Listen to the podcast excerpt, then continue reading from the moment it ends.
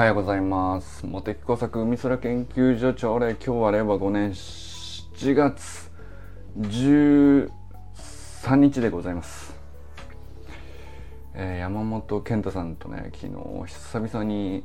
あのミーティングでまあちょっといろいろね話すこと込み入ったこと話すことがあって、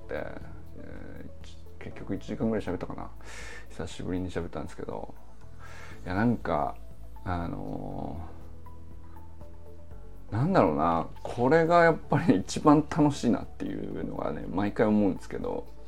健太さんがあのすごい一生懸命まあ普段ねオンラインスクールの運営であっちこっちこう奮闘してこう試行錯誤してでそのまあ結果そのなんていうのここどうだっけみたいな話でね毎回ご相談いただくっていうのが大体僕らのミーティングの内容なんですけどなんていうのかなただの相談受けるみたいな話じゃなくて健太さんがこううんここまでその相談受けるまでの間に「あユージンさんおはようございます」どういうことにトライしたりとか、えーまあもがいたりふ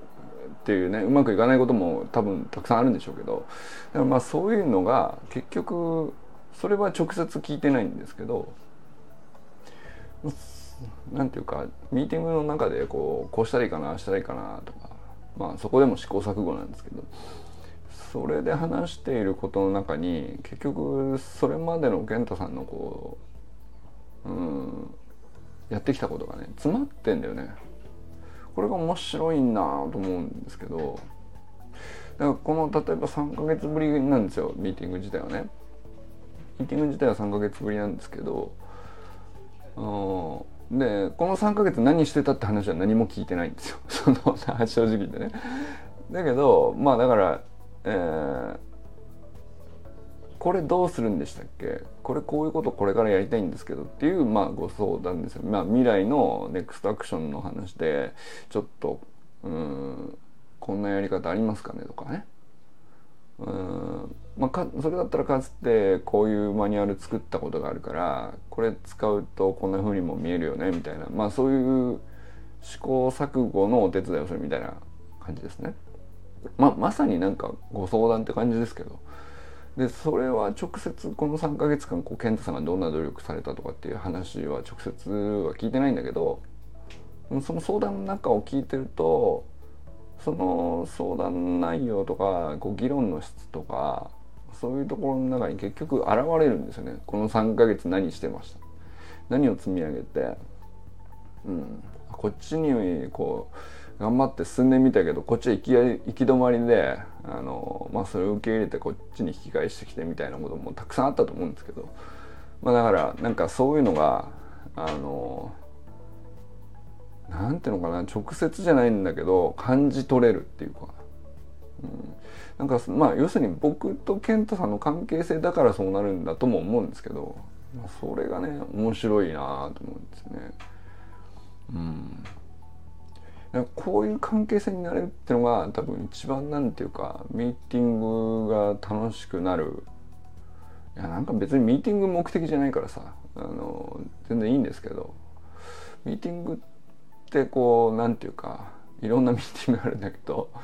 とにかくなんかその過ごしてて本当有意義っていうかあの命の時間時間使ってってあの本当に良かったなって思える時間になるかどうかってさ。やっぱその関係性次第なんですよね。不思議なもんですよね。健太さんと数回ぐらいしか会ってないんですけど。正直。まあ香川だからね。普段香川にいるからさあの絆もへったくれも本当はないさそうなもんですけどね。でもなんかねこうあまあしばらく3ヶ月ぶりっていうのは結構空いたなと思ったんですよね正直。それまではまあ月に1回はうん例えば半年前だったらやってたと思うしもうちょい前だったらまあ毎週のようにやってた時期もあるけどね。なんかそれに比べたらまあ頻度は全然ねまあだから要するにそれだけその、うん、まあ仕組みが進化して、うん、まあ本当に正直ね走り学校のオンラインスクール今めちゃくちゃ調子いいんですよ。めちゃくちゃ調子いいからこその、うん、次こういうこと考えてますの話だったんですけどなんだろうなそういう話初めてできたかもしれないですね。うんいやだからそれも何だったらちょっと感無量感があったのかもしれないですね。うん、いやずっとそうなる話もっと早くそうなるはずだったんだよなと思いながら。でも今まさにこうここにたどり着いたなっていうなんか達成感っていうにはまだ全然ねその健太さんの側からしたらベンチャー企業の2年目とかなんでそんなまだまだなんでしょうけど僕はねだからなんか2020年にその立ち上がった走り学校のオンラインスクールがさ、えー、もうなんか半年も経たないうちにあの崩壊寸前になってですね。これこの話何回もしてるんだけどさ走る学校のオンラインスクールは本当にいいプログラムなんだけどあのなんていうかマネジメントがまあ最初ゼロだったんですよね。はっきり言ってね。だから まあ誰も運営してない状態でこうプログラムだけポイってあるっていう状態になってこれこう後から入ってきた人どうしていいか分かんないみたいな。で、まあ、その時に一番最初からいた、まあ、僕とかミッキーとか直君もそうですかねだからまあそのいわゆる伝説のゼロ規制と呼ばれてる人たちなんですけども その人たちがさボランティアであの自主的に運営し始めてあのお金払ってる側がね まあでもそんなん早々に立ち行かなくなってですね。で、まあ、そこから始まった話なんで。でまああの徐々に1年ぐらいかけてシステム組み立ててなんだったらねそのプロのエンジニアさんとかに一時期お願いしたこともありますし、まあ、なんかそんなこんなもやったからまあ去年の夏ぐらいにはもう何て言うかな。あのうん。やっとこう やっとマネージされるようになって、えー、これでいけるだろうって思ってたんだけれどもそこからでも思ったところもそんな甘くないのよ マネジメントって。っていうことなんでしょうね。うん、だからまあえらい結局その後もねあの健太さんはめちゃくちゃこう奮闘して出来上がったと思ったシステムには穴がいっぱい開いててね。でそれを塞いでは次とにかくずっと今まで守りだったんですよね。あのあそこも水漏れてるぞっつって塞いで。こはこの間塞いだはずなのにみたいな。でそのでも塞ぎが甘かったりするんだよ。結局ね。まあその場そのしのぎの対処とかいっぱいあるからさ。でもうだから全体をこう通して見れる人も誰もいないしさ。もう結局誰も正解知らない状態でどこから何が漏れてるかもわからないみたいな状態の時もあって。まあそんな中でもまあだからシステムだけじゃないんですよ別にトラブルっていうのは。あのもちろんお客様とのやり取りみたいな面は当然あるからね。でいろんな人いるから250人もいたらさいろんな人いるんであの こういうふうに言われた時どうするかなんて考えたことなかったなみたいなこといっぱいあるんだよね。でまあだからそれも無限に出てくるからっていうんでね。あのまあとにかくひたすらあの 防戦一方だったと思うんですよね今まで健太さんのこう。まあ健太さんのしんどさってそういうとこにあったと思うんですよね。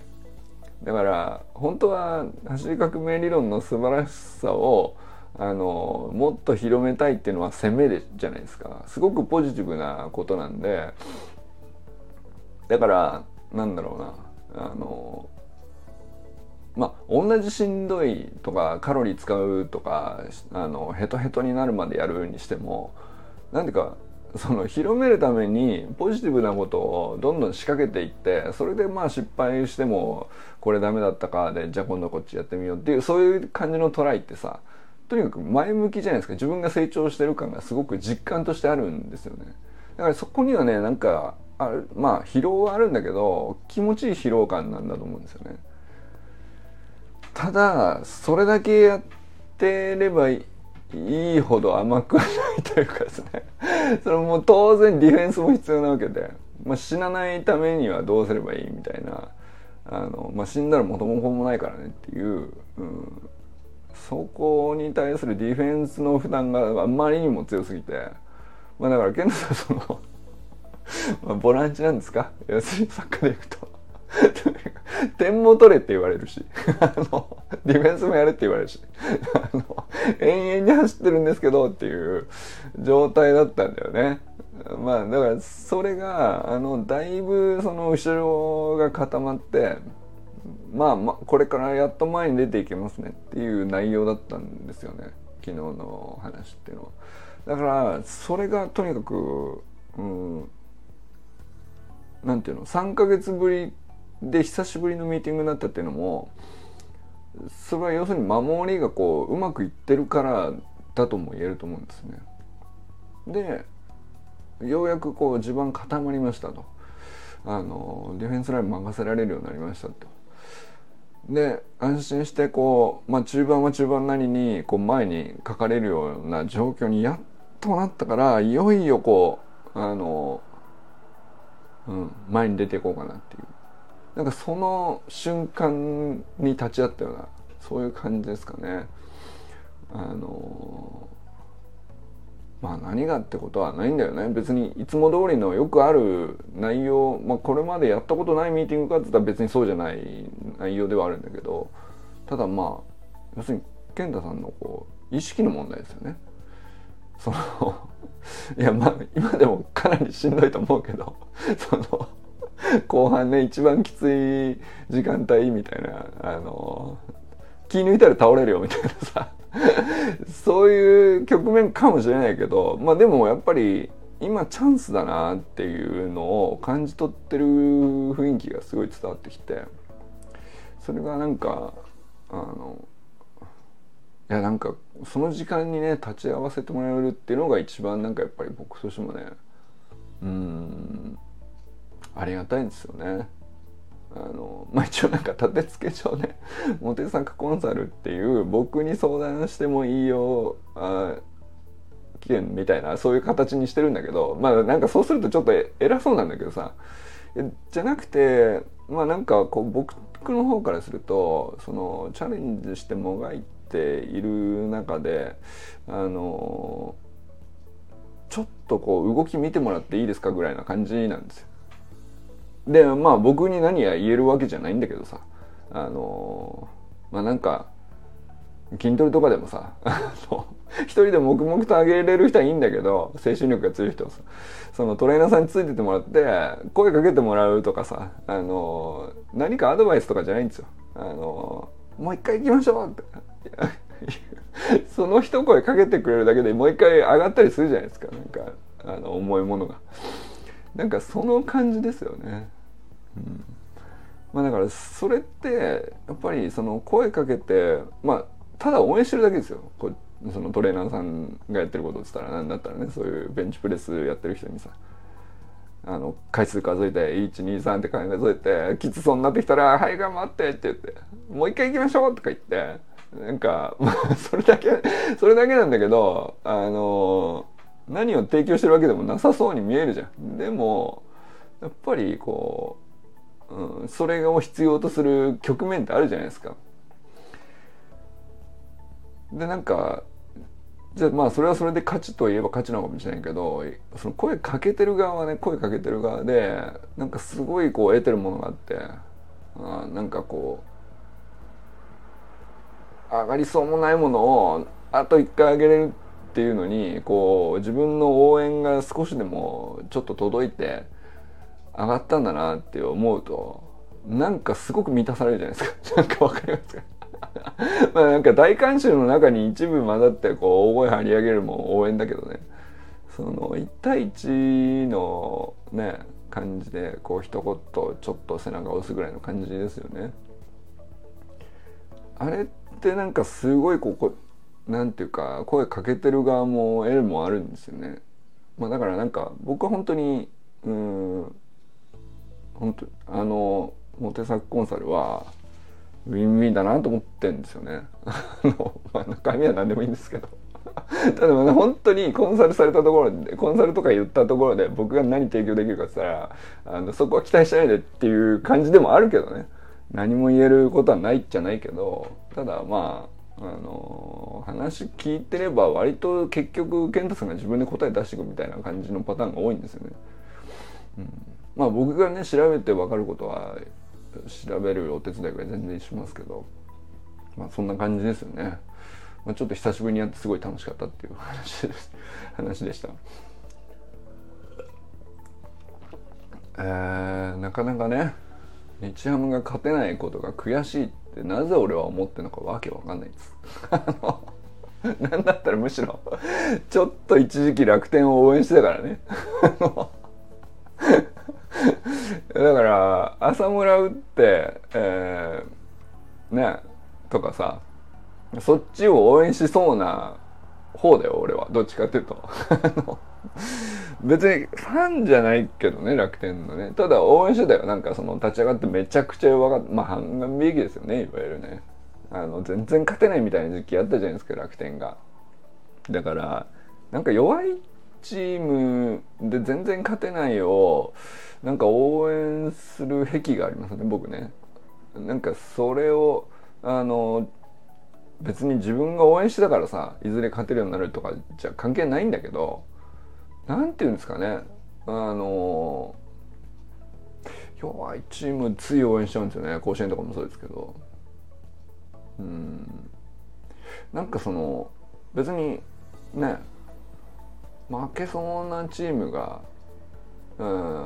をに張って応援してたらたまたまねあのすごい少ない確率だけどたまに大逆転して劇的に勝ったりとかするっていうのが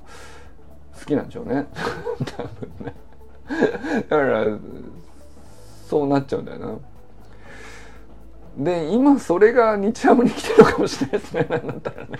俺の中でね、まあ、だから別に日ハム弱いチームじゃないと思うんですよね。いいチームだと思うんですけど。まあかといってそのなんていうかなかなかその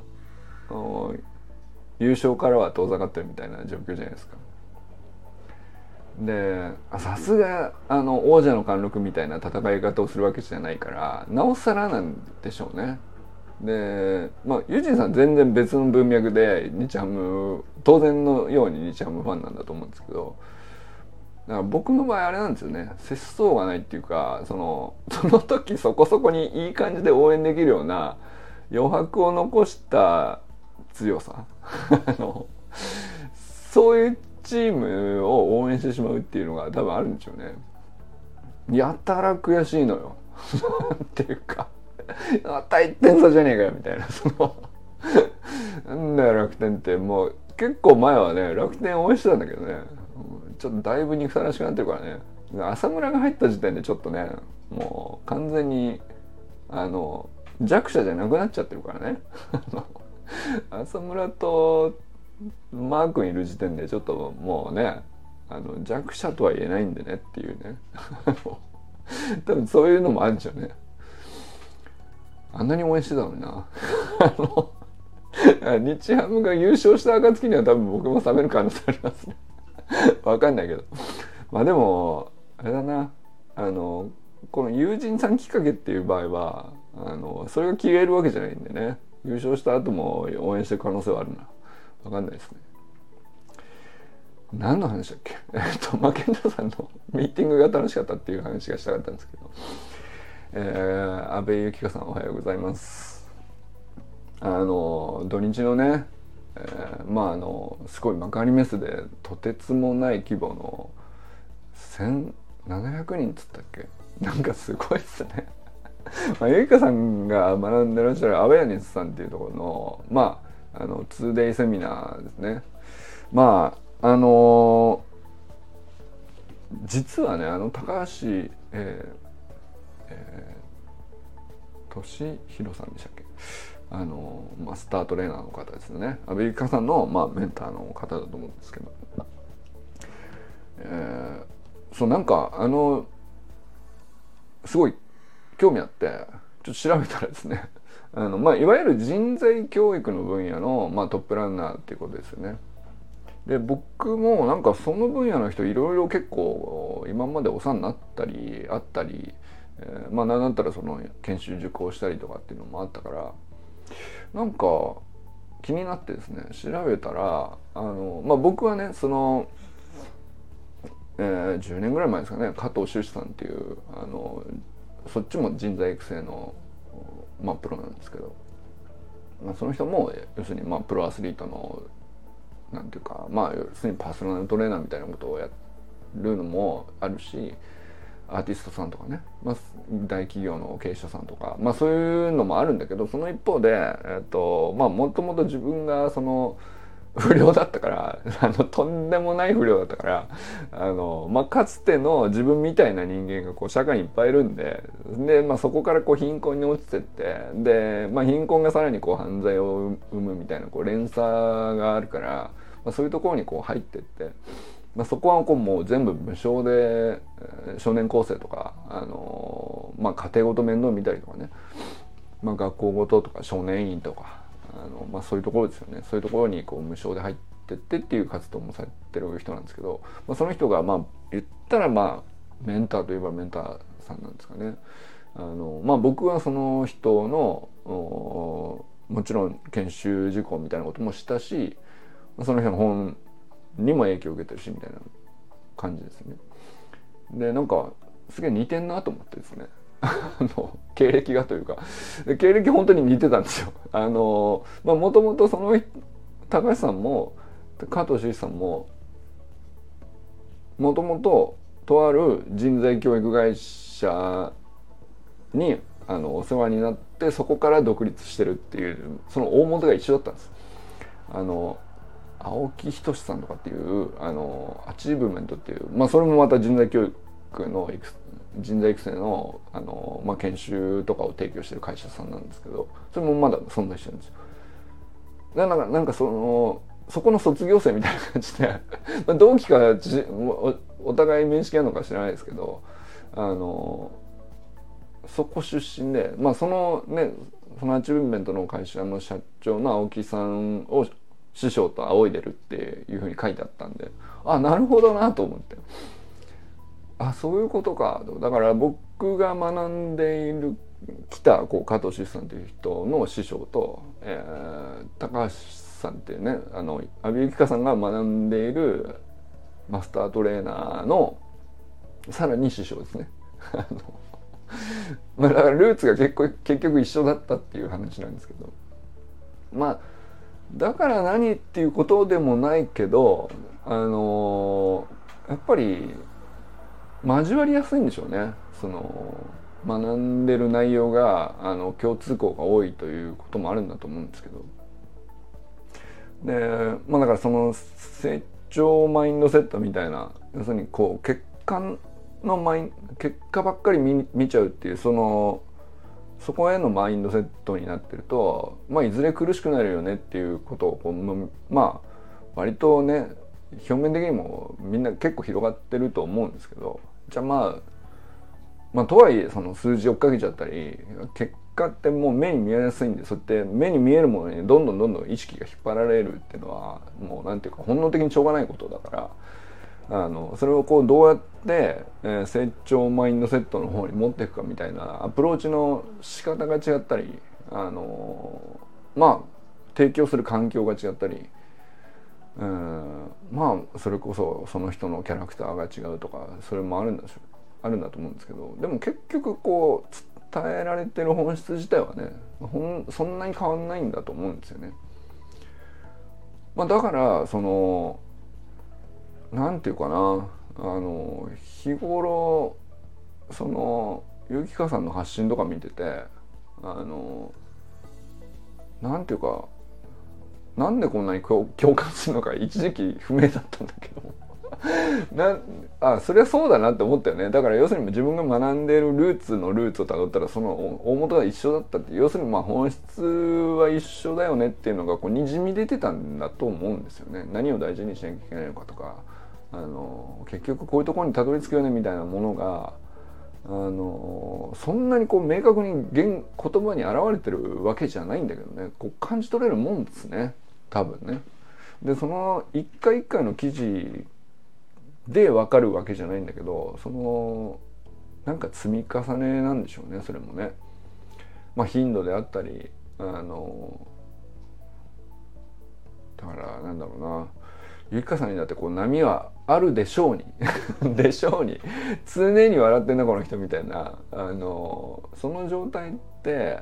あのゆきかさん個人がまあ成長マインドセット持っててすごいねっていう話で見ればそうも取れるんだけどやっぱりその周りにいる人とか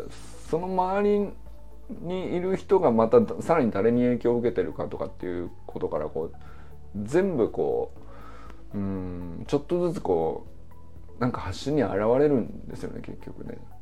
ゆかさんの周りにいる人がどんな人かなとか指示してメンターと仰いでる人がどんな人かなとかっていうのも結局普段の投稿に出るもんなんでしょうね。だからなんか結局うんあやっぱりかあんまり驚かなかったですよね。その結局。ゆきかさんのメンターの人と僕がこうかつて学んでた人がルーツが一緒の人材育成のこうトップランナーだった人だったみたいなことってまあそりゃそうかもしれないねっていうね、うん。まあ、たまたまっていうよりは必然なのかなっていうね気がしたりしましたね。はい。ということでまあなんかもしね、えー、まあその昨日今日なんでまだあのすぐにってわけじゃないですけどもしねアウトプットであのお伝えいただけることがあったら是非ねあのサロンの方にも共有していただければなと思ったりしております。小山愛さんおはようございます。山田友人さんおはようございます。あのまあ日ハムは悔しかったんですけどあのゴルフの調子がいいっていうのはねこれはおめでとうございますですよね。うん、これはやっぱりあれでしょうね。あのー、僕のみなんか僕が見立てて何の意味があるのかって話なんですけど、あのー、やっぱり歯ブラシしながらベースポジションこれじゃないですか。わかんないけど。ゴルフの何の動きにどのように関係あるか全然知らないですけどでもやっぱり今までやってなかったことで、えー、まあ間違いなく良いこと行動アクションっていうか。でそれがその、まあ、デイリートラッキングの中でねデイリートラッキングそのものではなんかそんなにこう取り立てて一回それを見ただけでさ大きな学びかって言ったらそうじゃないかもしれないけどあれがもう1ヶ月2ヶ月ずっと続いている状態で一番なんかゴルフのスコアが上がることに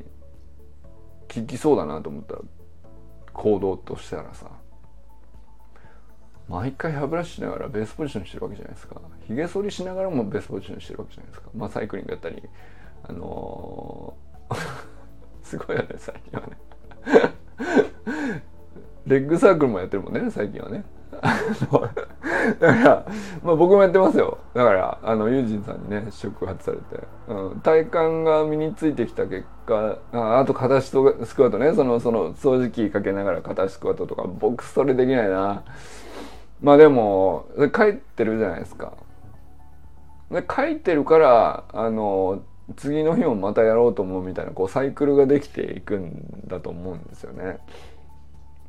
なんかだってデイリートラッキング毎日毎日出してる中で今日書いてないなっていう状態になりたくないじゃないですか。っていうか。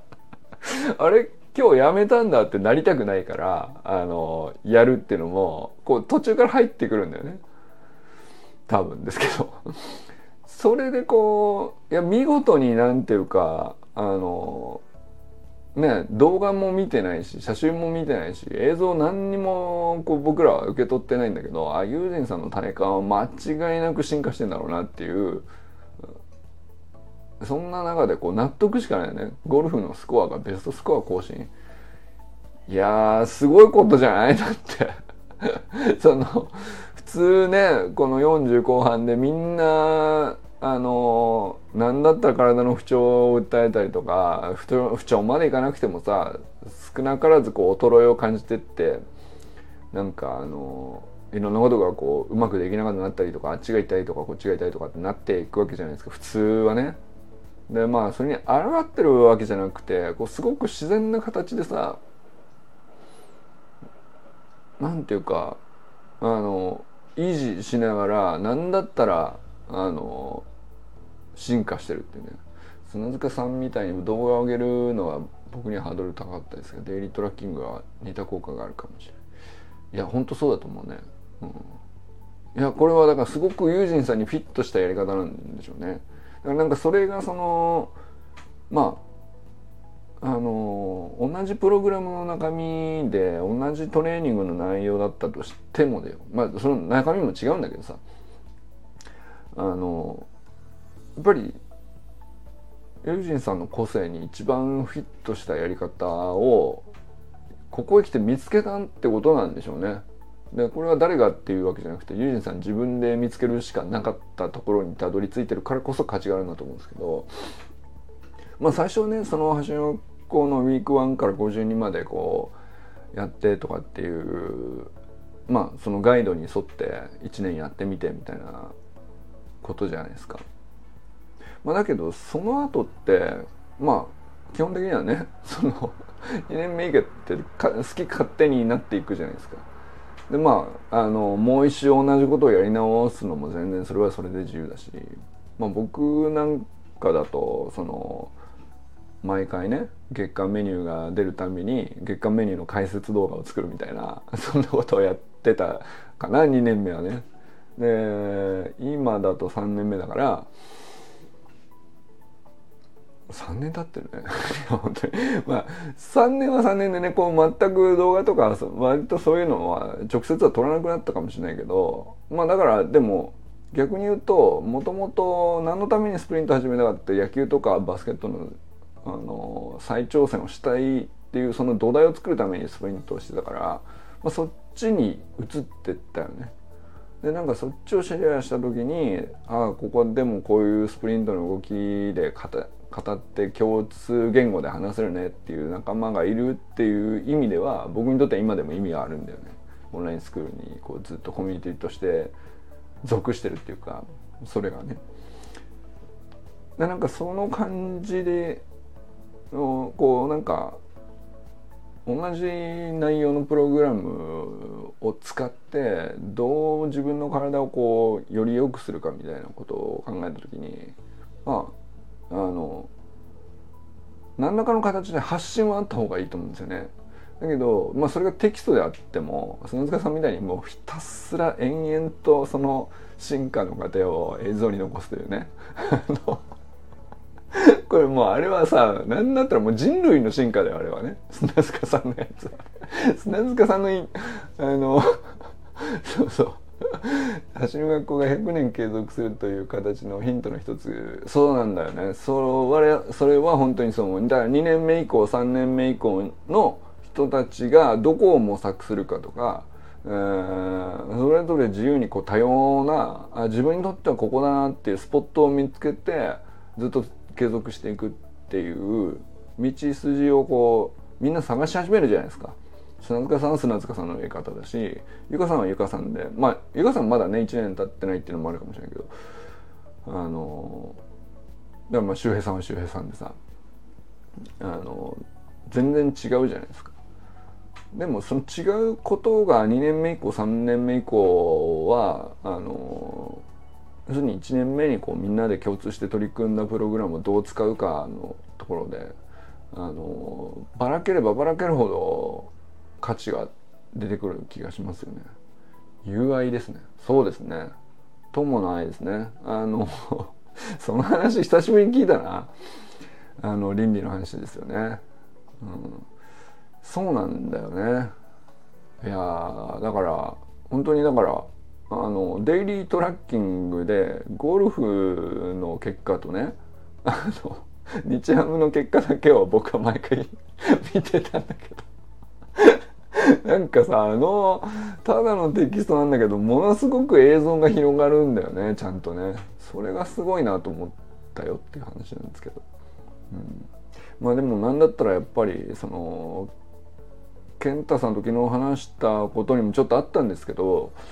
うーん走り学校のオンラインスクールのこう2年目以降3年目以降ってどういうことを価値としてその人がずっと在籍してるのかっていうのはあのなんていうか一つじゃないよっていうことがねあの大事だよねっていう話をしてたんですよ実はね。まあ、だからそこは何ていうかマネージメントっていうのとはあのシステム化するとかマネージメントとかっていうこととはそぐわないようにも見えるけどただあのオンラインスクールをコミュニティとして運営していく側がどういうふうに何ていうか捉えるかっていうのはあのまあ伸びしろあるというか考えどころというか面白いところなんじゃないかなっていう、まあ、その一番最たる例がねこう多分友人さんのデイリートラッキングの話だと思ったり あの砂塚さんのこうひたすらインスタにああの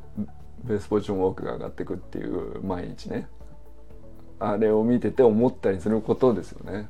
うん明確にこれだよっていう一つに収まらないことが一番の勝ちだよね。と思ったりしますね。そのまさしく UI ですよね。で UI を具現化してるというかそれをこう包容してるコミュニティに、えー、なってると自覚するっていうだけでもいいのかもしれないですね。面白いね。中村修平さんおはようございます。寺石ゆかさんおはようございます。えー、清水信之さんおはようございます。山本健太さんおはようございます。森本あかねさん全くんかんくんおはようございます。砂塚森田さんおはようございます。ということでね今日は皆さんどなたと笑いますでしょうか。今日も良き一日をお過ごしください。友人さんありがとうございます。